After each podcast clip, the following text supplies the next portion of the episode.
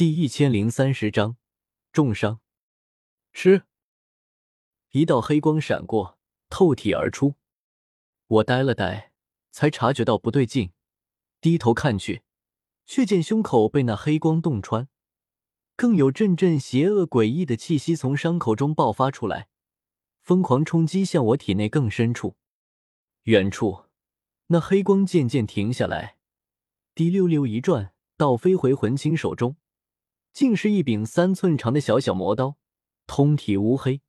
魔气冲天，魂青桀桀怪笑起来：“小子，与本座交手还敢分心，也太不将本座放在眼里了。”我说不出话来，因为那魔刀上残留着恐怖诡异的力量，正在侵蚀我的肉身。我脸色大变，急忙调用全身斗气前去镇压，可那能量太过诡异，斗气根本阻拦不住。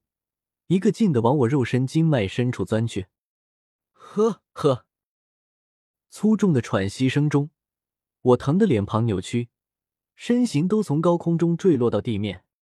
魂青，这这是什么东西？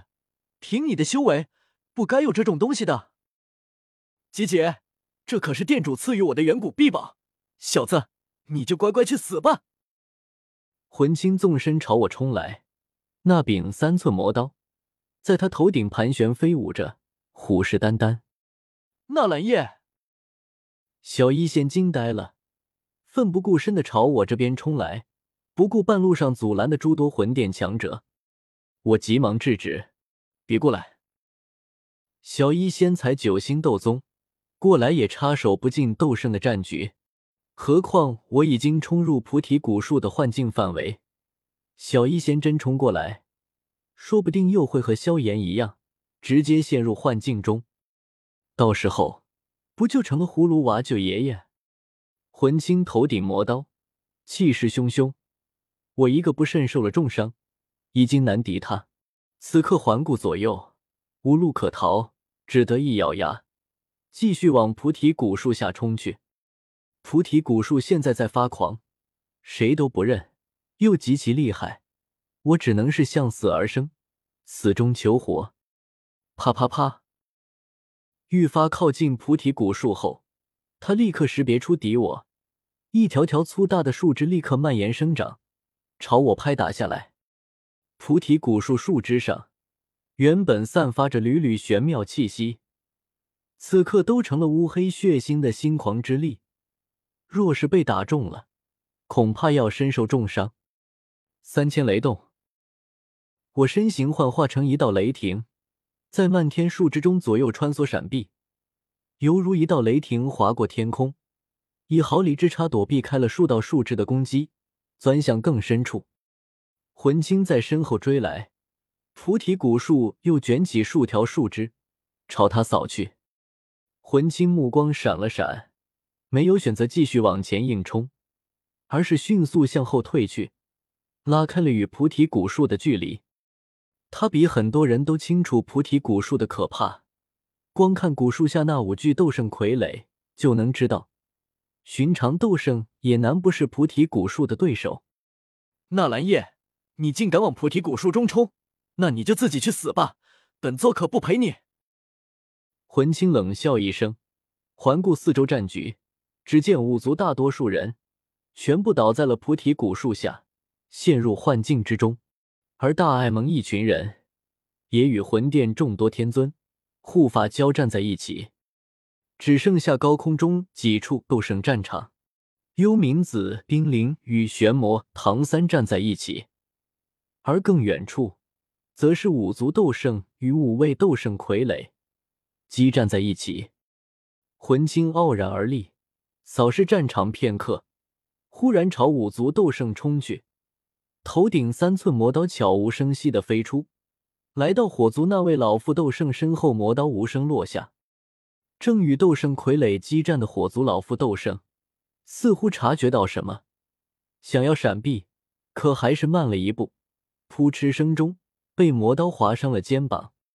瞬间，一缕缕狂暴血腥的能量在老妇肩膀上爆发，疼的脸庞骤然扭曲。身形不稳，而他身前的斗圣傀儡却没有停下，依旧按照先前的攻击节奏，陡然出拳，一拳砸在了老妇额头中心。砰！老妇头颅巨震，嗡嗡巨响中，整个人倒飞出去。姐姐，一道怪笑声在他身后响起，却是魂青不知何时出现在了老妇身后，一击巨大鬼手狠狠抓去，黑雾缭绕，撕裂空间。不好！老妇面色大变，千钧一发之际，他后背猛地涌出一道火柱。将魂青给逼退了，这时他才勉强稳住身形，可也是受了重伤，气得脸庞上的褶皱叠在一起，发出刺耳的尖叫声。魂青，你竟然对我做出手！难道你们魂族是想和我火族开战吗？正是，魂青，你们魂族是要和我们五族开战吗？其他四族斗圣见状，也立刻出声。都想要威逼魂青住手，魂族再强，也不可与我五族为敌。古训大斥道：“魂青，还不速速与我们一道，把这些古树傀儡击杀？到时此事尚有余地，我们可以给你魂族一个解释的机会。”姐姐，魂青怪笑着，并不搭话，可眼中的讥讽却愈发浓郁。诸族古板迂腐。唯有他们魂族在族长的带领下一直勇猛精进，他们也配威胁魂族？他沉默无言，手下攻势却愈发猛烈起来，与斗圣傀儡一前一后，打得火族老妇毫无招架之力。菩提古树下，看见魂青退去，我心中多少松了口气。这老家伙有点怪猛的，似乎是从魂族族内出来的。战力远非中州本地的斗圣可比，可下没等我松多久，忽然我感觉到一股无形的能量莫名降落在我灵魂上，顿时有一幕幕朦胧模糊的画面不断浮现在我眼前。嗯，我脸色大变，立刻反应过来，这是菩提古树的幻境，我也开始受影响了吗？看着四周倒了一地的五族众人，连萧炎和薰儿都折在这里，成了睡美人和睡王子。我不敢大意，立刻静心凝神，拼命抵御幻境，否则我恐将成为古树第六尊斗圣傀儡。可菩提古树却是丝毫不肯放过我，又似乎是察觉到了我斗圣的修为，觉得我威胁过大，他一边用幻境干扰我的灵魂。一边又是数根硕大的枝条朝我当头拍下，枝条上散发着恐怖的黑色气息。我再次匆忙躲闪，左右横跳避开道道攻击。